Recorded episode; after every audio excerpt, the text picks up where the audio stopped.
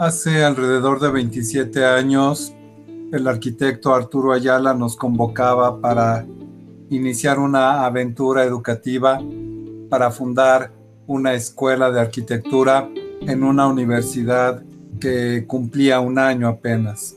Estamos aquí más de dos décadas después platicando sobre la misma escuela, colaborando en la misma universidad. Es increíble lo rápido que pasa el tiempo y para mí es un gran privilegio, es un honor, por supuesto, compartir este espacio donde platicaremos sobre arquitectura, donde platicaremos sobre la Escuela de Arquitectura de la Universidad Marista con dos personas entrañables para mí. Es muy significativo que me acompañe Erika Hoyo, a quien le doy la más cordial bienvenida, ya que ella pertenece a la primera generación del entonces Centro Universitario México, División Estudios Superiores.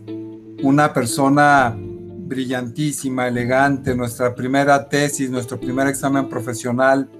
Seguramente comentaremos uno o dos puntos sobre aquella experiencia, pero más allá de la experiencia académica, más allá de decir que siempre fue una excelente estudiante, es una extraordinaria persona, una mujer a cabalidad eh, en la que se puede confiar y de la cual me precio ser su amigo. Y del otro lado de la mesa tenemos a Juan Pablo Heredia, un muchacho que ahorita está en octavo semestre, eh, del que yo solo podría decir que es una persona extremadamente alegre, que es una persona diáfana, transparente y también lo comentaré con él, que trae grabada la filosofía marista en todos los sentidos posibles. De manera que hay una antigua estudiante, una ex estudiante de la primera generación de la escuela y hay un estudiante actual de octavo semestre. A los dos mi más grande agradecimiento, sobre todo por, porque valoro el entusiasmo con el que están aquí. Y derivado de que el tiempo es cruelmente corto, me permitiría primero empezar con Erika y, y, que platicáramos, Erika, un poco sobre, sobre ti, sobre tu experiencia en esta escuela. Y decía al principio de la plática, tal vez hace un poquito más de 27 años decidiste estudiar arquitectura y yo estoy seguro que tenías varias opciones, tal vez la Ibero, tal vez la Salle, yo no sé si la UNAM, la verdad es que no lo sé, pero al final de cuentas escogiste al Centro Universitario México, División Estudios Superiores, para realizar tus estudios profesionales. Querida Erika, ¿qué te motivó a estar con nosotros? ¿Qué te motivó a matricularte en esta universidad? Bueno, antes que nada, pues gracias por esa presentación. No sé si la merezca o no, pero muchas gracias. Y decir que tenemos 27 años, ay, ¿por qué tenemos que hacer eso? Pero bueno, sí, efectivamente ya pasó un buen tiempito. Y efectivamente, respondiendo a tu pregunta, sí tuve varias opciones algo que estaba yo muy clara es que, bueno, yo estudié en, en el área 1 en físico matemático y desde que fui pequeña, pues bueno, amaba dibujar, crear, armar.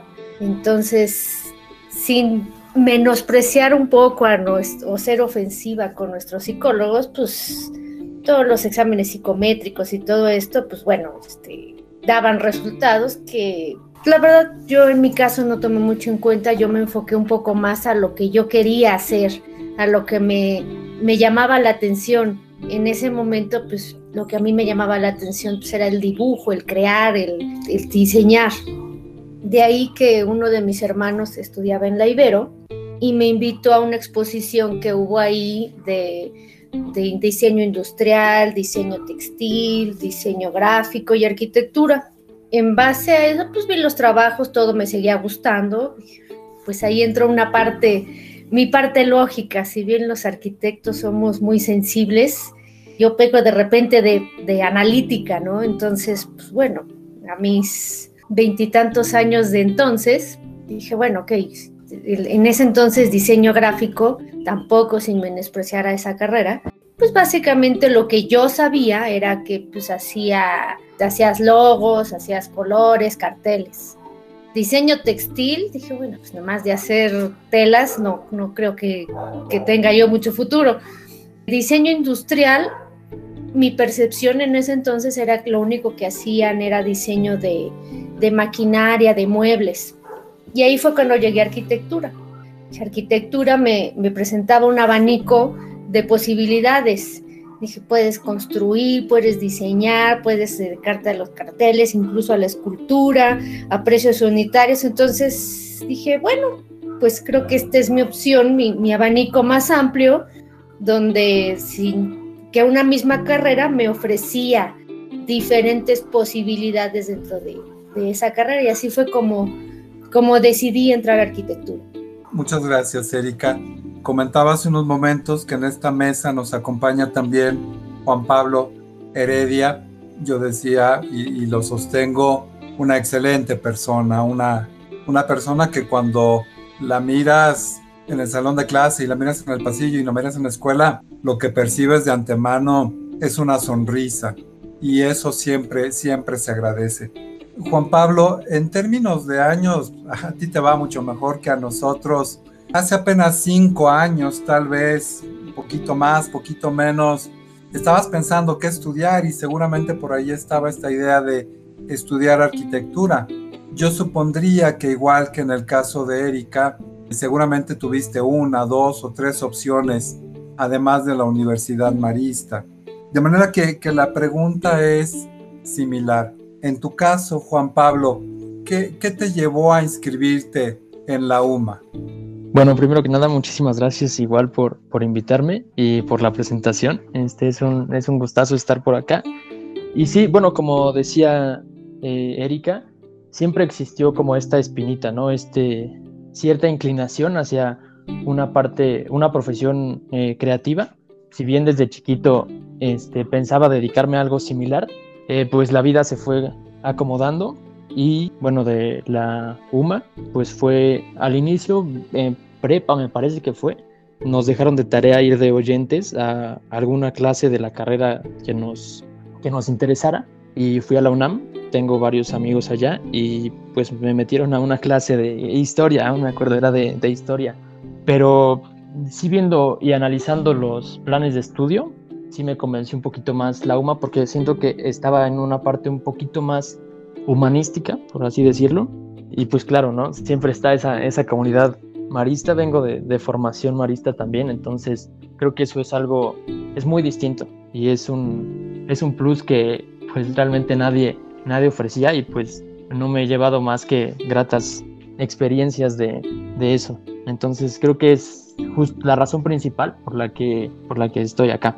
Muchas gracias Juan Pablo y, aprovechando tu amable respuesta, también comentaba al inicio de la transmisión, porque me consta que llevas tatuada la filosofía marista y me refiero a la sencillez, a la humildad y a la modestia y yo agregaría una violeta más y sería la, alegría. Yo insisto en que cuando uno está contigo en el aula, cuando uno está cercano a ti, el ambiente es alegre, el ambiente es de optimismo, el ambiente es de, una sonrisa. Desde que tú ingresaste a la Universidad Marista han pasado ya casi cuatro años. La pregunta es, ¿Cómo te has sentido? Tú, tú entraste, con una, entraste con una expectativa de humanismo, de encontrar un ambiente con el cual te identificas, pero ya casi pasaron cuatro años. ¿Cómo te has sentido en esos cuatro años, Juan Pablo? Pues sí, realmente ahí en la, este, yo no estuve en el CUM, sino estuve en la UMA Bachillerato, eh, y pues justo por eso mismo me ha tocado ver cierta evolución en la escuela, me han tocado ya tres cambios de, rectoría, eh, pero eh, de lo que es la, universidad y específicamente en, arquitectura sí he sentido un, pues sí, ese sentimiento marista más que en, en otros lados, 100%, porque creo que ya en la universidad muchos de los profesores este, afortunadamente dan clases por gusto y no tanto por, por una necesidad de, de, de trabajo laboral, sino sí es un gusto muy, muy arraigado en su, en su persona y eso se siente completamente. Creo que es un camino definitivamente de dos vías, entonces esa parte que ellos mismos te motiven y ellos mismos brillen como tú en algún punto de la vida quieres o estás intentando hacerlo, creo que es una la mejor motivación, sin duda.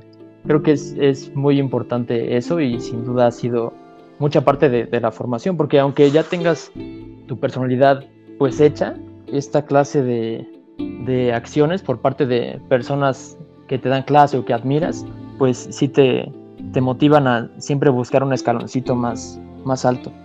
Muchísimas gracias, Juan Pablo. Y ahora eh, regresamos con Erika. Y querida Erika, Juan Pablo está a punto de terminar su carrera eh, con nosotros, pero en tu caso han pasado ya algunos años. Eh, ¿Cómo te sientes después de todo este lapso? Me refiero a tus estudios, a tu formación profesional. Después de todo el ejercicio que has tenido en las diferentes empresas en las que has colaborado, ¿cómo te sientes al decir soy, soy egresada de la Universidad Marista o del CUMDES, que fue con el título que tú egresaste? ¿Cómo ha sido todo este lapso para ti, Erika? Bueno, pregunta corta, respuesta larga, tiempo pequeño. Me gustaría remontarme un poco cuando yo estudié. Bien comentaste que fui primera generación. Al ser primera generación, sí existía un poco el, híjole, ¿qué va a pasar? Somos los nuevos. La UMA, eh, que, que, empezó en el CUM, ya llevaba un año de que tenían, me parece, ingeniería, contaduría, administración y derecho. Y después abrieron arquitectura y la que sigue, actuaría, me parece. Bueno, yo vengo también, mi hermano es, toda su vida fue, es y seguirá siendo, yo creo que marista. En ese entonces, todas las escuelas maristas solamente eran de hombres. Exactamente ahí fue donde empezó el parteaguas, gracias al, al viejo López, de que pues ya se empezara a incorporar, como en la sociedad somos hombres y mujeres, y bueno, a partir de ahí se empezó a derramar hacia abajo que ya todos los colegios fueran mixtos. A mí la universidad me, gustó muchísimo. La verdad es que el cuerpo docente que armaron en ese entonces, que teníamos maestros de la UNAM, de la Salle, de la Ibero, pero independientemente de, qué escuela venía o de qué escuela venían, me encantó que nos infundían ese, ese hábito de aprender, de innovar, de buscar. Y yo la verdad tengo muy bonitos recuerdos de entonces. Mi percepción, al igual que ahorita la que tiene Juan Pablo, es que pues realmente era por amor al arte, ¿no? O sea, si bien es percibir un salario y en fin, e, es, esa motivación que nos daban, pues despertó muchas cosas en mi persona.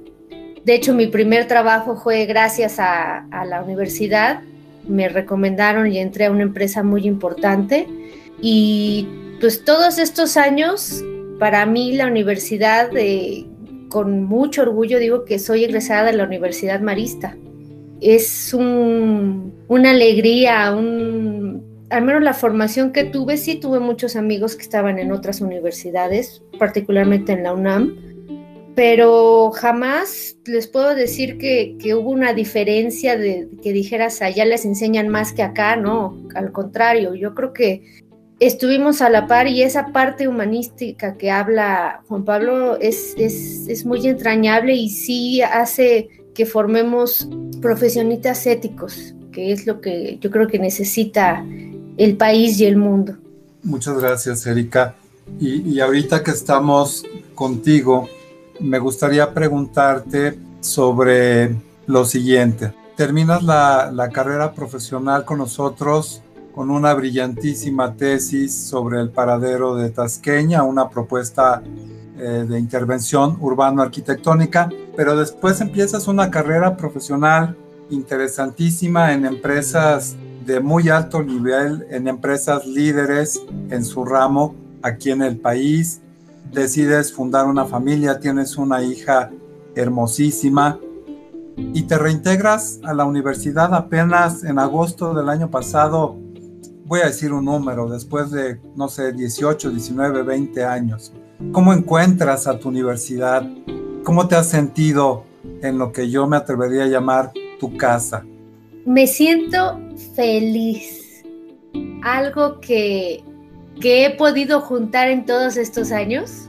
La verdad, eh, sin pecar de, ser soberbia, he tenido la fortuna de estar en empresas muy importantes y pues he tenido ese apetito de aprender, o sea, nunca me he hecho chiquita al entrar a alguna empresa y decir, ay no, yo me quedo dibujando. Si me dicen, ¿quieres intentar esto? Adelante. ¿Tienes que ir acá? Voy. Nunca tener miedo yo creo que esa es una parte importante, no tener miedo a, arriesgarse, a intentarlo. El no ya lo tienes. Intentándolo posiblemente tengas un sí y aprendas algo en el camino. Ese cúmulo de conocimientos, pues mi percepción es que no es nada si no lo compartes, si no lo, contribuyes a, a los demás. Y para mí, por eso estar hoy dando clases en la UMA me llena de alegría, o sea, el, poder compartir lo mucho o poco que sé con los chicos, eh, las experiencias que tuve, si bien ellos van a tener sus propias experiencias, compartir con ellos lo, que yo he vivido, lo que me ha pasado y, que en un futuro pues ellos se acuerden, ay, esta arquitecta me comentó tal cosa, como yo me acuerdo hoy, hoy de mis maestros de antaño, ¿no? Entonces estoy feliz, me encanta que ahorita la universidad tiene ese ese, esos aires de renovación, si bien estamos ahorita pasando por una época difícil en cuanto a la convivencia física, también tiene muchas cosas positivas, porque el hecho de que estemos en línea nos permite, nos da tiempo de hacer más cosas, aprender más cosas, hacer los trayectos que perdemos en, ir y venir a, a, citas o cuestiones, ahorita lo podemos aprovechar con nuestros seres queridos y con, yo digo, en conocimiento. Entonces, lejos de, lamentarnos por lo que esté pasando, yo creo que hay que ver las oportunidades que eso nos brinda. Muchas gracias, Erika. Querido Juan Pablo, yo recuerdo, todavía lo recuerdo, por ejemplo, trabajos que hizo la generación de Erika hace muchos años ya, algunas maquetas sobre un proyecto que les pedían de una ciudad o dibujaban, por ejemplo, mantas enormes para representar edificios, las fachadas de algunos edificios y diferentes ejercicios que se nos ocurrían en aquella época. Aprovechando que, estás en octavo semestre y que falta solo un último esfuerzo para que te titules, la siguiente pregunta para ti es, ¿recuerdas algún ejercicio de proyectos, de instalaciones, de estructuras del que nos quieras platicar algo que te haya resultado atractivo, que quieras compartir con nosotros. Sí, claro, bueno, proyectos pues eh, nuestro pan de cada día, pero este, al inicio me acuerdo muchísimo que era mucho de soltar tu creatividad, entonces los primeros que eran tres semestres fueron una libertad creativa impresionante. Entonces salían cosas padrísimas, obviamente no, tan aterrizadas a, una realidad estructural o normativa, eh, pero yo creo que independientemente de las materias, los, más, los, mejores ejercicios o los más interesantes y divertidos han sido los talleres verticales, que es cuando juntan a, a todos los semestres y hacemos un proyecto, pero nos juntan, por ejemplo, uno de octavo, de dos de sexto, cuatro de primero. Entonces, este, realmente como que ese, ese ejercicio de, porque aparte tenemos un tiempo límite, te dan dos días me parece. Entonces, creo que son esos momentos de, de unión, de una presión de que, oh, o sea, tengo que acabar porque tengo que acabar, pero la experiencia es padrísima. O sea, el, el, ese impulso creativo de varias personas creo que es lo que, lo que más me, me ha gustado y que todo el mundo pueda aportar y ver el resultado, porque son, son dos días de que a morir. Entonces, ver el resultado de, de un trabajo, ya sea en el taller vertical o en cualquier otra materia, pues son trabajos que te echas, que serán 12 horas al día trabajando en solo un día para terminar desde una maqueta y verla completada creo que es un sentimiento bellísimo. Entonces creo que independientemente de las materias, el terminar el, el ejercicio, el, el, darle entrega y que tú estés satisfecho es, es lo que llena. Juan Pablo, muchas gracias por tu respuesta y nuevamente aprovechando que has tomado la palabra, habrá algunos estudiantes de bachillerato de área 1 que estén pensando si estudian arquitectura o no.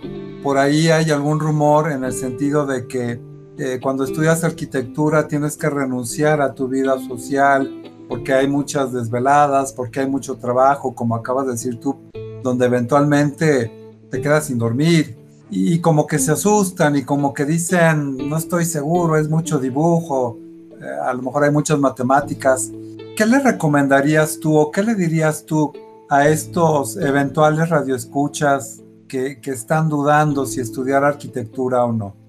Uh, yo diría que un punto clave, independientemente de, de, la carrera, es investigar, ¿no? Saber realmente si te gusta y ya si descartas otras alternativas de, este, de carrera, pues igual investigar en las universidades, ¿no? Los planes de estudio y todo esto. Por ejemplo, ahorita pues ya tenemos muchísimo de dónde agarrar, ¿no? Hay videos de, de YouTube que te explican justo experiencias de cómo es estudiar arquitectura en ciertas universidades, de cómo eh, es la vida después, cómo encontrar trabajo, qué es los proyectos que, que se van haciendo. Y pues yo creo que esa es la, la, clave, pero específicamente de la UMA es si quieres pues ser una persona la cual trabaje con gusto y alguien que esté confiado, que pueda dormir tranquilo de que está haciendo una labor honesta y una pues sí, un buen, un buen trabajo, una excelente profesión, pues sí, la UMA sí es la alternativa. Y por ejemplo, los, los maristas, pues ese también es una ventaja muy grande que son internacionalmente conocidos. A donde vayas, conoces a, a un marista, eso es, es bellísimo, porque a fin de cuentas pues, son personas que tienen de una u otra manera tu misma mentalidad y pues cliqueas muy, muy, muy padre. Muchas gracias por, por tu respuesta, Juan Pablo y ahorita regreso contigo para, para la despedida y regreso con Erika aprovechando la experiencia que tú has tenido durante todos estos años de ejercicio profesional y teniendo como telón de fondo esta historia de que eventualmente nos están escuchando muchachos que están pensando en estudiar arquitectura. Yo quisiera preguntarte, Erika, ¿Cuál ha sido tu relación con la arquitectura? ¿Cómo te has sentido con siendo arquitecta? Feliz. Incluso yo me regresaría cuando estaba estudiando y para mí ese fue el, el indicador de que iba por el buen camino porque no fui chica de dieces en la preparatoria, salí creo que con promedio de 8 y en la universidad más que una calificación, me gustaba hacer mis trabajos. Yo no los hacía porque iba a obtener un 10 o un MB. Realmente disfrutaba hacer mis trabajos. Y obviamente eso se reflejaba en, las calificaciones, pero mi motivación era eh, el gusto de, de hacer el, todo lo que me iban enseñando, para mí me, empezaba a abrir un panorama que yo desconocía totalmente y, mi percepción de arquitectura más que, que, hacer planos con colores, pues cada vez se abría más y más y cuando nos este, estaban las clases de, de, historia y veías todas esas cosas. Digo, ahora tienen la ventaja del internet, pero en ese entonces era con un carrete de diapositivas y que eh, sobre todo ese, el arquitecto Berumen que nos explicaba y nos platicaba toda esa historia y su vivencia en muchas de esas fotos, te empezaba a llenar todo eso. Entonces, para mí, desde ese momento supe que estaba en el lugar correcto. ¿Y cómo lo supe? Porque se te pasa el tiempo. Cuando tú disfrutas hacer algo, el tiempo se te va como agua. Cuando no te gusta hacer algo es todo lo contrario, dices, ay, a ver a qué horas termina esto.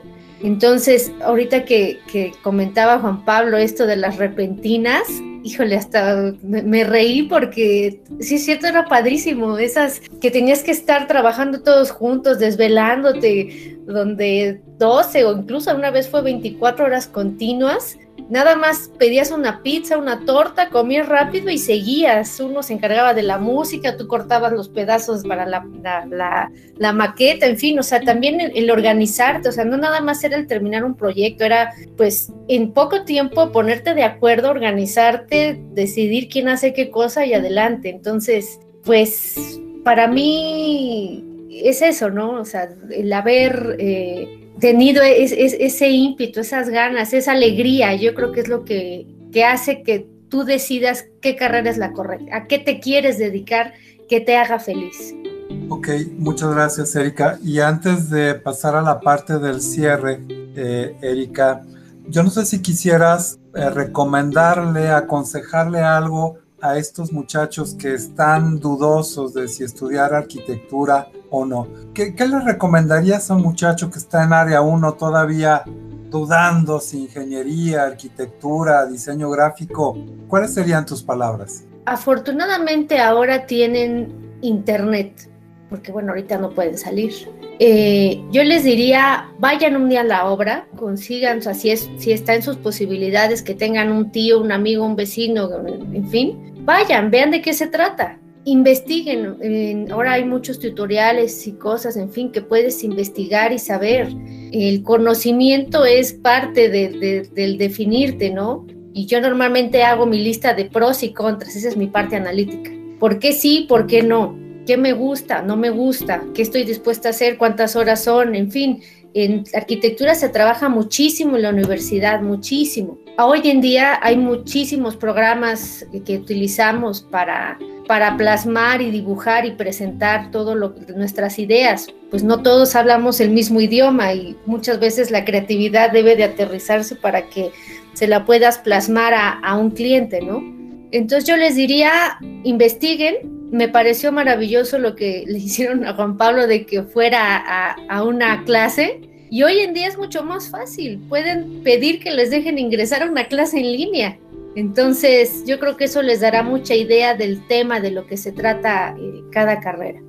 Gracias, Erika. Regresamos con Juan Pablo, quien está a unos meses de terminar la carrera profesional y aquí me permitiría hacer un, comentario a título personal. No saben qué agradecido estoy con la vida de tener la oportunidad, si es que es el caso, de estar con ustedes al final de los estudios, de estar con ustedes eh, en la ceremonia de graduación, porque yo he dicho que Juan Pablo es una extraordinaria persona y sí que lo es, pero todo su grupo tiene un carisma, tiene vamos a ponerlo en estos términos, una vibra que siempre, siempre me ha hecho sentir muy bien. De manera que el día de la graduación no tienes idea, Juan Pablo, cómo lo estoy saboreando desde ahorita. Pero eh, la última pregunta que tengo para ti tiene que ver con tu futuro. ¿Cómo te imaginas? ¿Qué sigue para Juan Pablo en los próximos cinco años, vamos a decir? No sé si alguna vez hayas podido visualizarte y después de la universidad,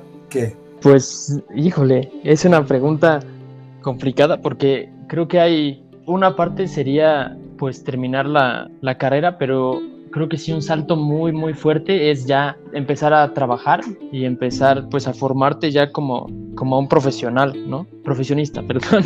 Y no sé, me encantaría pues adquirir experiencia y eventualmente ya sea tener este mi despacho o este siempre me ha encantado la idea de tener una una fundación que apoye desde, bueno, a todas las personas. Entonces, este, pues creo que ese sería mi, mi plan, adquirir experiencia suficiente para poder eh, empezar a caminar ya yo solito por, por mi cuenta.